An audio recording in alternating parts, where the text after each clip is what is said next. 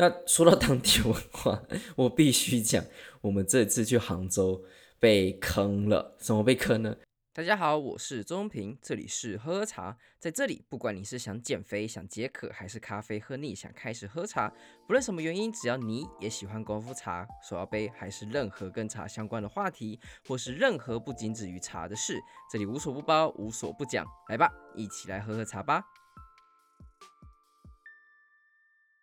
在节目开始之前，我想要先跟大家公告一下。在四月底的时候，我到茶叶博物馆，平林茶叶博物馆在那边举办的一个活动，叫茶山聊聊，那是一个为期一个周末的活动。他们呢，那时候找了很多的茶人，那在那时候我也遇到了平林茶叶博物馆的导览员。他很开心看到我，然后但是他也提供告诉我说，就是在其实我们在 EP 七十的时候有几个可以要有两个地方了，两个地方可以进行一些更正。像第一个就是，其实，在茶博馆呢，他学生是不用钱的，所以基本上如果你是学生到茶博馆是不用任何负担，所以很欢迎大家，只要你还是学生，或是你是新北市民，都很欢迎过去茶叶博物馆，门票也是交八十块而已，所以还是跟大家提醒一下。呃，第二就是他们现在这个活动呢，因为那时候我跟 Amy 都念成金甘韵，但其实真的不是这个名字，它最后那个字是温，所以它全名叫金甘温，所以又一个 double meaning 在里面。但我那时候没有发现，我那时候我念了一整集，甚至是我在整个活动的时候，我都没有发现那个字是韵啊，应该说都没有发现这个字是温，我一直把它念韵，它那字很适合念韵啊。But anyway，它是一个念错的方法，所以它整个名字呢叫做金甘温。当然，那个导览也非常可爱。他其实，在我们活动结束之后呢，他都跟我们共同朋友，因为是我共同朋友介绍给我，呃，让他认识的。他也跟他讲说，就是希望我不要太介意，就是我们第一次见面才刚见面，然后就跟我讲，就有可能要像一些批评指教的地方，希望我不要太放在心上。老实说，我其实真的觉得我还蛮开心可以知道这件事情。由于就是在一个人录节目或是在跟别人合作的时候，我们有时候会落入一个自我的小圈圈之中。那他这样子比较一个客观的角度，然后变成一个专业角度来跟我们讲说，诶，有些地方是可以更正的。其实我都非常感谢，那我也很很开心他跟我讲这件事情，所以我想呃跟大家声明，就是在我们 EP 七十的时候有这两个地方可以更正的，所以请大家就是如果回听或是第一次听到我们节目的朋友，如果你听到 EP 七十的话，请记得就是其实有一点点的错误，然后有一点点需要被更改的地方，让大家知道一下。好。这次我想要特别来聊聊是西湖龙井，为什么呢？因为在在在三月底四月初的时候，我去了上海跟杭州一趟，那因为刚好就有时间嘛，然后又要卡在哎，春天快到了，清明节，这是一个。中国绿茶产茶一个非常重要的一个时节，所以我想说，哎，既然我有一个朋友，然后他对上海特别熟，他这边待了十年，所以对于上海非常的明白。那我那时候人在纽约的时候，我遇到了上海朋友，他们一直觉得，就是纽约其实也没什么，就是一个。嗯，西方的上海一样，所以这对让我来讲，就会对于上海这个城市更好奇。就是 OK，因为我自己本身非常惊艳，就是纽约的发展，然后我也觉得纽约是一个很有趣的地方，相较于台北，它不知道好有趣几百万倍。他们又说上海其实甚至会比纽约更好玩，所以对我来讲，我觉得对我来说呢，我对于上海的这个地方就更有好奇心，所以呢。抱持着这样的态度，一来是想看看上海大上海到底是如何，二来就是我想要去看看在春天的这边的绿茶如何，所以就抱着这个心情，我去了上海跟杭州一趟。当然，去杭州目的就是去哪里？去西湖、去龙井这两个地方我都有去到。那刚好。三月底，他们呃，在中国，他们有出台，他们有出现一个政策，就是反正有公布一个政策啦，就是三月底，杭州的任何的景观区，就是他们叫景区的部分，都是不用任何门票的。不然，其实如果我要到呃西湖最有名的其中一个地方叫灵隐寺，就是济公他修道成佛得道的地方，那他那个地方那门票可能一个人到两个地方至少都要。两一两百人民币其实不便宜，就是光光一个进去门票就这个价格。然后那时候刚好不用钱，那当想当然了，就是人多人人山人海，真的是 people mountain people sea，很受不了的地方。好，在去灵隐寺之后呢，其实我们就直接到龙井。那其实龙井一来就是其实跟台湾任何的茶或者说任何的植物、任何的作物一样，它都是有分地区的。乌龙茶有分为阿里山、松柏岭，然后这些地方当然也会有不同的价格。那龙井当然有分不同的一个区域。龙井主要就分为叫做西湖龙井、钱塘龙井跟越州龙井。那西湖龙井是我们比较常在讲的，因为就是西湖那一块。那钱塘龙井是包覆着西湖这个地方，然后大概大个十几倍以上的一个区域所产的，叫做钱塘龙井。那另外一边它的东方呢，就叫越州龙井。那当然，我们想追求的通常都是西湖龙井的这个地方。那西湖龙井所产的茶，它品质上也是最好，那大家也是比较可以接受的。那当然，大家都喜欢东西就不会太便宜。而中国也戏称龙井村其实是个土豪村，可能就是一年只要工作一个月就可以月收入上千万。Well，对我来讲，我觉得这可能是真。可能也是假，我真的不太知道。但是至少我呃，我觉得可能不能叫做土豪村，但是我可以确认，确实可能会有一些茶农是富到流油的那种。但是那一定是非常非常的少数。个人在一个大部分的一个嗯茶产业或是一个世界上的状况来讲，大部分茶农还是一个正常的生活水准呢、啊。我觉得叫土豪村或许有点太过了，但呀，他们就可以这样叫，没差了。那之所以叫龙井，我觉得是个很有趣的故事，是因为他们那边其实有一口泉，那水呢又清又甜，所以当地居民呢就把他们的这个泉的呃的出泉口，他们把它盖一个龙头，所以从龙头出来这个水。那有一次呢，可能一个风水师然后经过，然后发现哎这个地方非常的好，所以建议他们把它盖成一个井，所以才会有龙井这样子名字的诞生。那龙井呢，西湖龙井呢，主要分为四个地方，叫做狮、龙、云、虎。分别代表四个地方，叫做狮峰山、龙井、云栖、虎泡。之所以叫虎泡呢，台湾念这个字呢，我们念跑跑步的跑，但是它在当地念虎泡，所以就分为狮、龙、云、虎这四个地方。那在民国之后呢，才又增加了一个梅家坞这个地方，所以就变成狮、龙、云、虎、梅。但主要呢，还是讲前四个为主。那刚刚提到西湖就分为西湖、钱塘、越州等三个产地。那它的产值呢？它的品种呢，主要又分为呃群体种、龙井四三这两个为最大种。当然，我们到当地的时候呢，它又有人跟他讲那个叫做中茶一零八这样子的一个品种。说实在的，我其实也不太确定，呃一零八这个之间差别。主要我们还是讲群体种跟龙井四三。群体种是什么呢？群体种在当地，我那时候他们听他们讲叫做老茶树。那主要分为是一种有性的繁殖，是一窝一窝的，有点像是呃各个地方的灌木丛这样子的感觉。那大致上呢，它其实是因为有性繁殖的关系，所以其实是原生混合茶树的品种。那龙井四三呢，可能就有点像是我们把它想象成像是扦插而来的，像台湾的清新乌龙啊、金萱等等等，像这样子的方式。那是由一九七八年所培育出来的，是扦插为主，大部分出来的时间是三月的上旬到三月底才产出来。那群体种呢，又再晚一点，在呃龙井四三它产出之后才会变，才会有群体种的茶叶出来。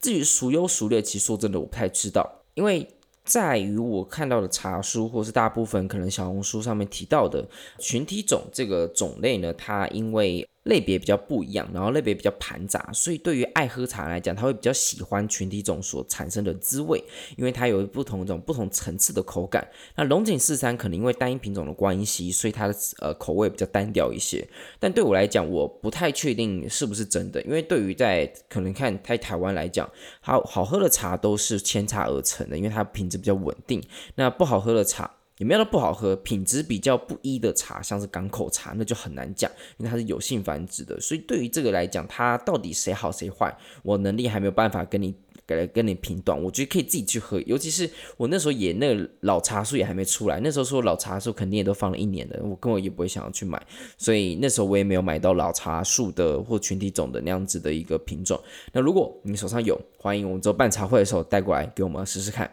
那当然，在西湖龙井的时候最知名你一直会听到的故事，可能就十八棵玉树。玉是那个皇上那个玉，玉峰的玉，那也是群体种。那那时候故事当然就是啊，又是乾隆，他又下了江南，他又去了一个地方，又取了名字，所以是十八棵树，大概像将来。我知道这个故事听了很烂的，我我说真的，我也不知道它到底有没有文献记载，因为太多这样子类似的故事。反正 anyway，那十八棵树呢，就是他们叫玉树。那现在的十八棵呢，其实都是补种的，不是原本的十八棵。不过有另外一种说法，他们说其实老的十八棵都还在，是在胡公庙更后面叫做牛背脊的地方。至于这东西，我也没有办法被，我没有办法去证实这件事情。那最后呢，呃，我觉得西湖龙井可以再知道比较学术一点东西，就是它的土地也分为白沙土跟黄沙土。白沙土，我觉得这两个最大的差别，白沙土就是我们所说的烂土，就是上着生烂石、烂泥这地方，在茶经里面所讲到的的东西。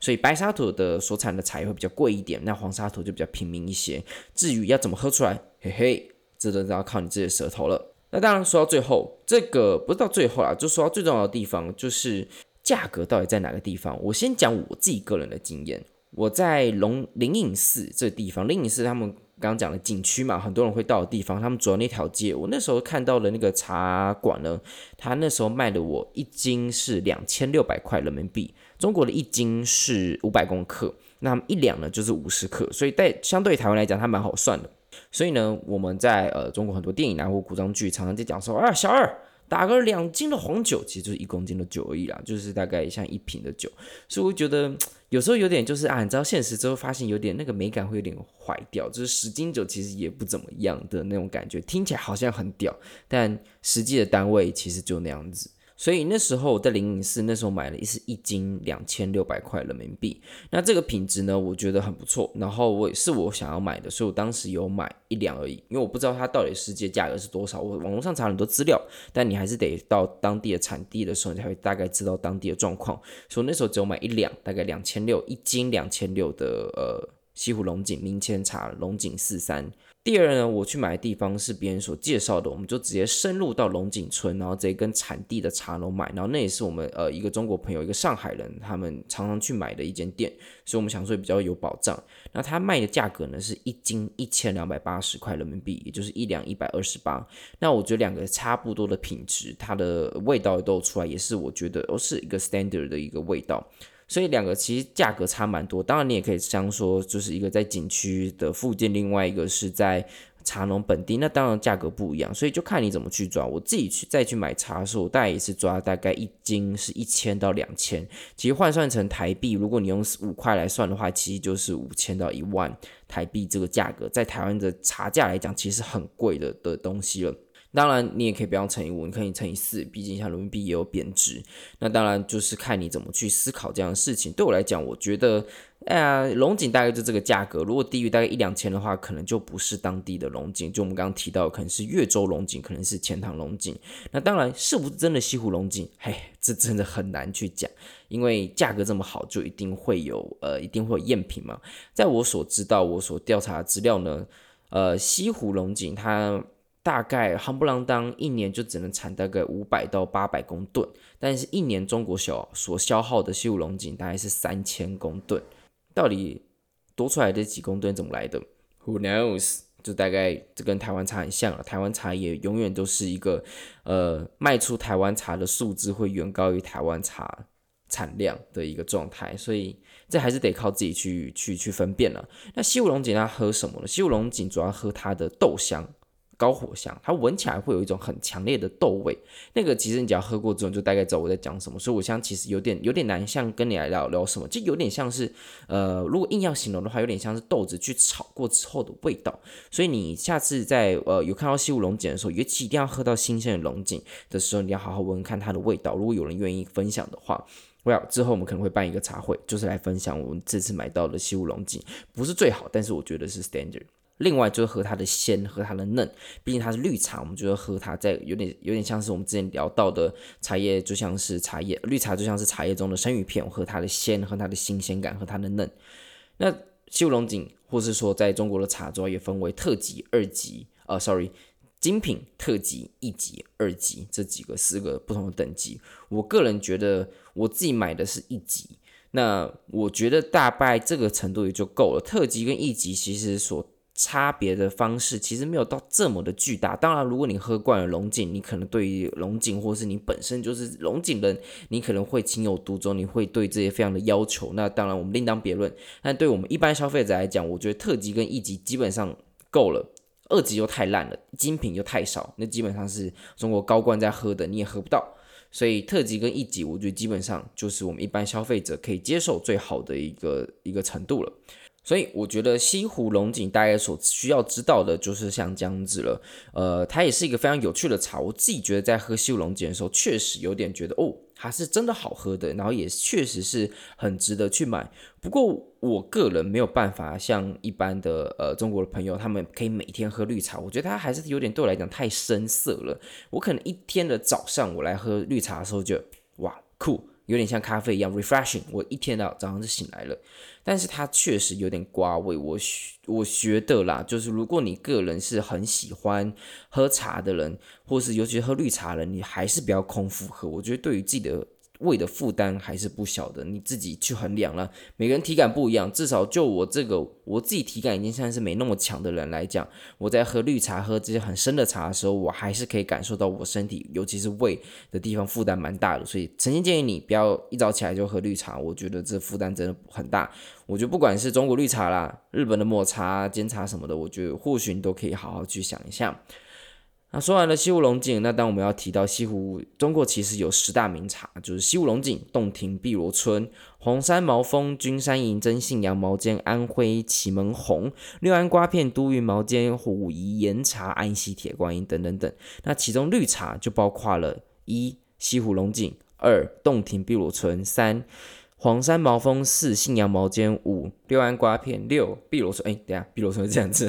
好了，呃，不然就大概像这样子。那这是中国绿茶，所以你可以看感受得出来，其实在中国，呃，有名的茶就有五个是绿茶为主，当然很多不同的版本，就看你怎么去去定义，但主要就是这几个，一定反正一定会讲到西湖龙井跟洞庭碧螺春。然而，我必须要说的事情是，因为这次我有到不同的地方，因为我这次整到西湖，然后整到龙井这地方，所以才可以去产地。其他地方我都是去在上海一间比较老字号的茶庄去买的，所以大部分的茶我没有办法到去产区，所以我自己在买的这次有呃西湖龙井，然后洞庭碧螺春，然后还有一个信阳毛尖。平心而论，我觉得差别没有到很。大就是，嗯，它就是那绿茶的味道，那深色感，当然你一定会有很明显的差别。你当然不会说三个都一模一样，只是我觉得绿茶它的变化性可能就就是这样子。所以当然你可以去追求，因为像六安瓜片或者像太平猴魁，它的味道就不太一样。太平猴魁没有在刚刚十大之中，是我自己买的，我自己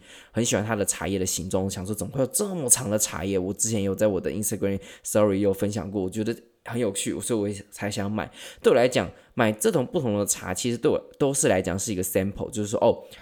这个茶就这样，它就这个味道。所以你要多特别吗？确实特别，但就是有时候你可能在你想要喝不同味道的茶的时候，你会拿出来品一品，喝一喝，但也不会说都是你不喝到就有点可惜啦。当然，如果如果你想要打我脸，你想要告诉我说哪些茶倍儿棒，你一定要喝喝看，你这样讲是不对的。你怎么可以说他们都是一模一样？欢迎寄茶给我，寄茶给我，我也很想要被好好打脸，想要知道说到底好喝的，我们刚刚提到的碧螺春，到底好喝的信阳毛尖，到底好喝的六安瓜片是什么？希望你都可以寄给我，然后我觉得我也好好来试试看，我也可以来跟大家分享，就是我们喝的感受。所以如果你有，如果或者说你现在住在中国的朋友，你欢迎寄给我们，因为其实现在在台湾你要进中国的散茶是不允许的，这些法律上不允许。那是这边台湾法律的关系，主要是为了保护台湾当地的茶农，所以现在也只能进到台湾的，只能进饼茶压成饼的，所以像普洱茶这样子，那散茶基本上已经不能进来了。所以在台湾你可能买中国的散茶，价格不会太太亲民。所以如果说你想要寄给我的话，家用的我觉得是非常 OK 啊，我们又不是商用的为主，所以欢迎寄给我，拜托喝喝茶，谢谢你，我会告诉你，私信我，我会告诉你该寄到哪个地方，拜托，我真的蛮想试看的，快打我脸。那最后，我直接讲到西湖龙井，其实有一点我其实不太能够接受啦。其实因为在当地的时候，他们都很喜欢用玻璃杯来试茶，他们会给你一个长条状的玻璃杯，大概两个呃手拳头立起来的长度。他们会先把茶叶先让人先温过杯，然后温完杯之后把龙井丢进去，让你去闻它的茶香，去闻它的那个豆香，闻它那个新鲜感。闻完之后呢，再倒热水进去。然后去为了去感受，因为玻璃杯嘛，长条状，去感受它的飞舞的样子，有点像是东方美人的时候 Oriental Beauty 的那个感受一样。所以他们去为了感受龙井茶他们之中一个飞舞的样式，然后再看看它的鲜艳程度，看它的茶汤颜色。所以他们说，之所以要用玻璃的长呃长筒杯，就是为了这个目的。但我个人觉得真的很麻烦，因为他们水一定会倒满，而且很烫，所以你根本没有办法就是一口气就是好好喝完，因为它就是整个杯子都烫的，你拿都拿不起来。然后你喝的时候又会被茶叶堵在你的嘴巴，然后又很烫，所以你根本没有办法好好试茶。对我来讲，我觉得这个这样子的试茶方式我不是很喜欢啦。但是它当地就是流行这个风格，我还是比较 prefer，就是可能像是在台湾用那种茶，就是平鉴杯直接倒出来，或是直接用瓷杯盖碗，然后直接套爆出来就。就好，为了去感受那个茶叶飞舞的样子，然后用这么难用的方式去喝茶，尤其你看用这么热的水，然后去泡，然后等它冷却下来，可能到三五分钟了，这样它不就泡很久了吗？或者说它可能要十分钟，有可能比较不耐烫的朋友，这样子我觉得不是很公平，而且它就一直浸在那边。所以啦，我个人是没有很接受这样子的方式，当然，但是我还是蛮尊重当地文化的，所以基本上就是这样子了。那说到当地文化，我必须讲，我们这次去杭州。被坑了，怎么被坑呢？我们那时候跟我一个朋友，他朋友，我那朋友他还在上海十年了嘛，所以他对于在中国的各种呃文化上，还有就是在台湾那种温良恭俭让这一套，在中国是行不通的。你在那边整的被吃死死，所以他大概知道说怎么样在中国生活，尤其是出了上海这个地方。所以到杭州的时候，其实他已经有戒备心了，像是我们都打滴滴啊，就是台湾就台湾就很 Uber 啊，或叫五六八八打车的时候。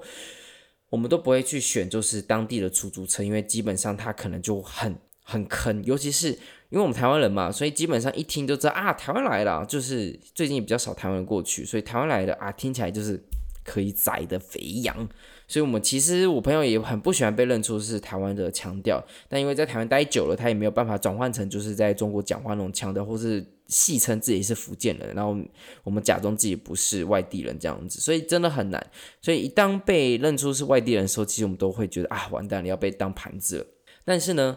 我们尽管再小心，最后还是上当了，是怎样呢？我们那时候原本是想要从灵隐寺，然后走路到龙井村。走路的话，夯不啷当山路是微山微型的山路啦，大概是一个小时的走路的路程。但走到一半的时候，我们已经走了半个小时，我们就发现，哎，干，路封起来了，很多路根本过不去。高德地图，也就是中国当地的地图，就台湾的 Google 地图，高德地图显示就是要这样走，但发现路全部被封起来了，所以我们只能说，好吧。我们有点累了，所以呢，我们想说就干脆叫当地的车，就直接打出租车过去。当下呢，我们是觉得杭州诶不会太糟吧，不会有那种就是把我们当盘子在耍吧。所以上车呢，我们就就糗，然后就等着要过去，大概也大概十几分钟路程，一整个路程呢。建车司机、出租车司机都听见我们是台湾来的，所以就开始跟我们讲：“哎呀，杭州有两个好，一定要买，一定要买龙井茶。第二个要买丝绸，告诉你啊，怎样怎样怎样怎样。我最近也买了很多茶，你看我现在在喝的就都是西湖龙井茶。我们的龙井茶做的真好，好到呢，我们是没有咖啡因的，所以不用担心。告诉你，你这边来的正是时候。你们在清明之前来啊，告诉你清明节之后呢。”一个记者会一发，一斤就要跑到八千块左右，所以呢，你现在来的正是时候。我们现在大概只要一两千就买到很不错的西湖龙井茶了。我告诉你，我们带带你去个地方呢，我们就在茶叶博物馆，那旁边茶叶博物馆，你去试试，不用钱的。然后我当下我是一个观光客的心态，所以我听一听觉得哦很酷诶，他去带我们去他们当地人介绍的地方，一定是好地方嘛。所以当下这是我的想法。那我朋友就很有警觉性，他觉得哇干完蛋了。这个司机要把我们当盘子签了，所以呢，我们快要到那个地方的时候，就是呃茶叶博物馆的时候呢，平顶茶，sorry 不是 平顶，那个当地的龙井的博物馆的时候呢，我们就一直说要下车，司机还不给下，我们就说哎快到快到，我们就再过去就好，我们就坚持要下车，我们还做事要开门要跳车的感觉，然后司机拗不过我们，然后才下车。我们想说我们在上车之前都已经问过司机会不会跳表，会跳表，然后会。准时到我们地方，然后他也知道我们要去哪里，所以我们想说应该是没什么问题。就是他们在上面的时候搞这一出，而在中国呢，你很多人你必须凶，如果你不凶，他是不会怕你的。那有些人就是欠凶，所以你要说为什么去过中国人都脾气比较暴躁，或者是比较冲，或者是都觉得没什么素养，这个这个故事是因为你在当地，如果你有素养，就等着被人家吃死死。所以这就是你在当地得生存的一个法则。所以你不要怪那些就是去玩呃中国经商的朋友，他可能态度变得很糟，或是变得比较嗯跋扈，或是怎么样一点。他在当地是必须要这样继续生活的。所以我们下车，我们说哦，finally，我们旁边就是茶叶博物馆，看起来是一个低等的地方，看起来不是一个奇怪的地方。那我们就旁边有茶山嘛，所以其实我自己是蛮开心的。我之后也可以分享一下我在当地拍的一些影片。我们看一下车呢，我们就开始逛茶山，因为它大概就像是台湾那种茶茶山一样，就是。灌木丛，然后大概跟你膝盖到你的大腿之间高度的茶树，我们哇，好开心哦！然后那个环环境也很好，有点像洞顶那种氛围，就是两座山在你的前面，有点凤凰山，然后洞顶山、凤凰山，然后中间一个池这样子，所以是一个很棒的一个一个区域，所以你会觉得哇，这地方应该是真的可以产好茶。然后走了没几步路，我们又看到哦。金日成采茶处，哇！世界元首，我们今日成都来过了。那看来是一个蛮多蛮多外国元首会来这边摆拍的一个地方。人家是王美，他们是元首来摆拍，然后一个地方。所以我想说，哇，是确实是一个产茶的地方。然后我们还跟当地，我们看有个人跟我们聊天，跟我们攀谈。哎，你们啊，来逛茶山是吧？啊，来去逛逛，不用钱啊。反正我们就是开跟我们聊天了。因为但我们刚刚已经被骗过，所以其实我们警觉性蛮重的。但我们发现，哎，那个。那个叫茶农姐，她自称叫茶农姐，我们觉得也蛮可爱的。之前自称叫茶农姐，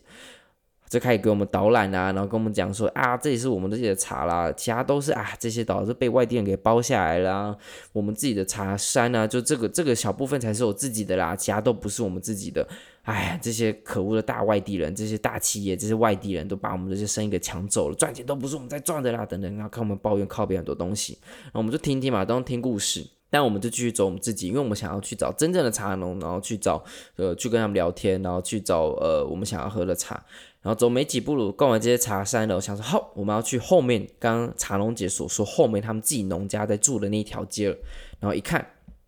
这边的地址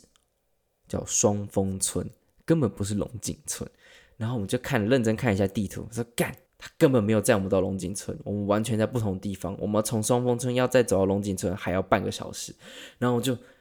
真的就是干啊！我们搭计程车是搭爽的，我们就是为了省那半小时才搭计程车，结果我们还是得自己走，很不爽哎，超级不爽的。当然，我们至少没有被骗到钱呐，只是就觉得哎，come on，出租车司机，come on，你这个。这样不对吧？这个杭州的司机，我们当下我朋友不爽到，就是想要立刻就是打电话去靠北，就是杭州什么市政府啊什么的。当然他也知道这个靠北没什么用啦，就是被骗了，白花了大概其实也不贵啊，大概二十三块人民币的车子，很便宜吧？对，在中国搭计程车非常的便宜，在台湾上动不了就是几百块，很贵了。但在在中国打计程车其实非常的便宜的，所以我们就我自己就觉得。也是个体验呢、啊，但也不要那么生气，我自己觉得蛮蛮蛮好玩的。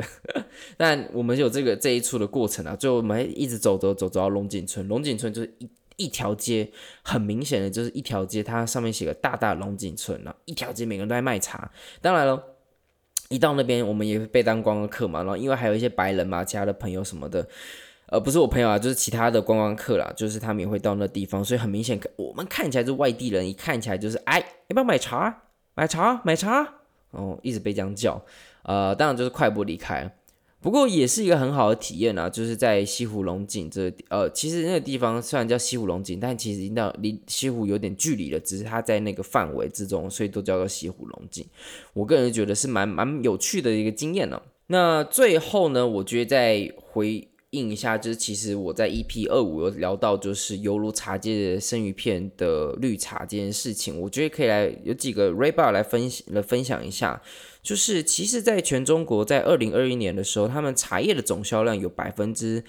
六十 percent 都是绿茶，所以其实你要知道，在中国喝绿茶是一件非常非常盛行。呃，非常大的一件事情，大部分人都还是很喜欢喝绿茶的，很喜欢喝轻发酵，所以在绿茶在中国卖的是非常的好的，这也是为什么台湾开始有些做绿茶的方式。那红茶跟黑茶则在中国各个销量各占十五 percent 左右。所以呢，我们刚刚会提到清明节要过去到中国、到杭州等等绿茶产地，为什么重要？就是因为如此，他们百分之六十的销量是绿茶，所以清明这件事情在中国是非常重要的。对于茶叶的茶从业者来讲，讲了。那大概时间是在阳历的四月四号到四月六号不等。那另外一个他们叫雨前茶，我们就分为明前茶跟雨前茶嘛。明前茶就是清明，雨前茶这样谷雨。谷雨则是在阳历的四月十九到四月二十一左右。当然，每一年都会因为不同的雨量、不同的呃阳光的充足有点差别，但大致上是以这样子来分。而台湾呢，呃，这次我们可以知道了，我们雨量这么凄惨。现在阿里山，我们上次有分享过的新闻，有可能只剩三成的茶可以收采，所以其实今年呢，真的是很惨了。好像每一年我都会聊到春茶，台湾村长很惨。我觉得这里可能已经开始变常态了，没有水，然后台风又不进来，我们整个就是在。呃，进梅雨季之前，南中南部都会呈现一个极度缺水的状态。上次我去冻顶的时候，也确实感受到，他们都是各个的呃小发财车都是载着水，然后去浇花，去浇他们的茶树。哎，这这是一个很惨的状况。但是在西湖龙井那边，我们那时候去还下雨，所以当下在下雨的时候，我自己觉得哇，好羡慕啊。但他们有另外一个问题，就是他们寒害，他们太冷了。所以其实很多那叶都发不出来，时间过了就可惜了。所以他们有这样子问题了。那我们刚刚提到了，主要就是喝它的嫩采，喝绿茶的嫩采，喝喝它的无发酵那个新鲜感。主要就是希望他们在高海拔、高纬度、短日照、短低气温的环境之下，就可以促进他们氨基酸、它甘甜的氨基酸的累积，又同时抑制他们多酚类苦涩的形成。所以呢，这首。高纬度，他们高海拔会想要去种，嗯，像这样子的绿茶，也是因为这样子的原因。无发酵呢，就喝它的新鲜感，所以可能他们可能越早喝才越好喝，不然过了那个时间，它新鲜感下降了，你就不会想要喝老绿茶了。说实在的，因为那味道不会很好喝，它不太像可能其他的茶种，应该说更正，其他的茶系，像乌龙茶系，可能像普洱茶，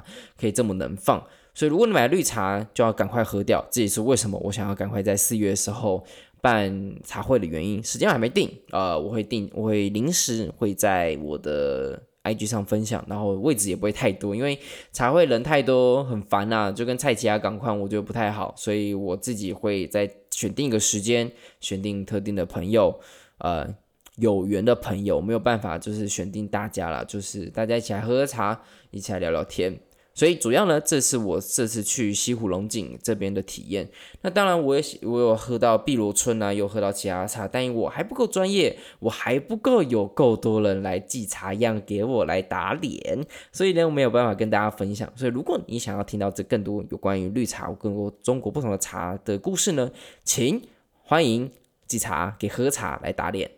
我很欢迎被打脸，就像是呃，我们一开始提到的濒临茶叶博物馆。我们要刊物的事情，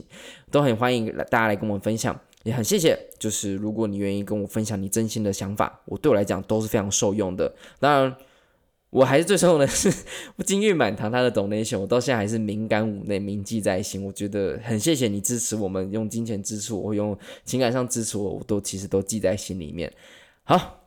好，好了，再讲一个。呃，那次去茶山聊聊，其实认识到很多新的朋友，我还蛮意外的，发现真的蛮多人在听我的 podcast，不管你是喝茶的朋友还是没有喝茶的朋友。那次我意外中参加一个聚会的时候，发现。诶，很多人都听过，可能十个人之中有可能三四个人都听过我的 podcast，然后是因为听到我的 podcast，然后所以才想呃来认识我啊什么的。我其实真的有点小紧张啦，说实在的，但也很感谢，就是嗯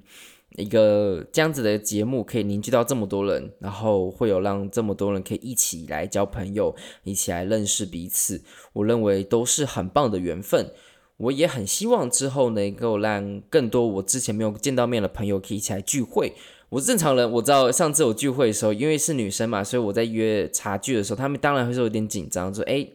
呃，陌生的男子约了茶会，在一个陌生的地方，安不安全？”嗯，目前看下来，应该我是一个安全的人呐。所以如果你有兴趣，不管是男是女，我们很都很希望一起来参加茶会，分享你不同的观点。呃，不同人生经验、不同的思维，都会有对于茶这样子饮料会有不同的想法，所以欢迎你一起来加入我们喝茶的行列，一起来我们的边缘圈来更扩大一些。好，我是钟平，这里是喝喝茶，我们下次见。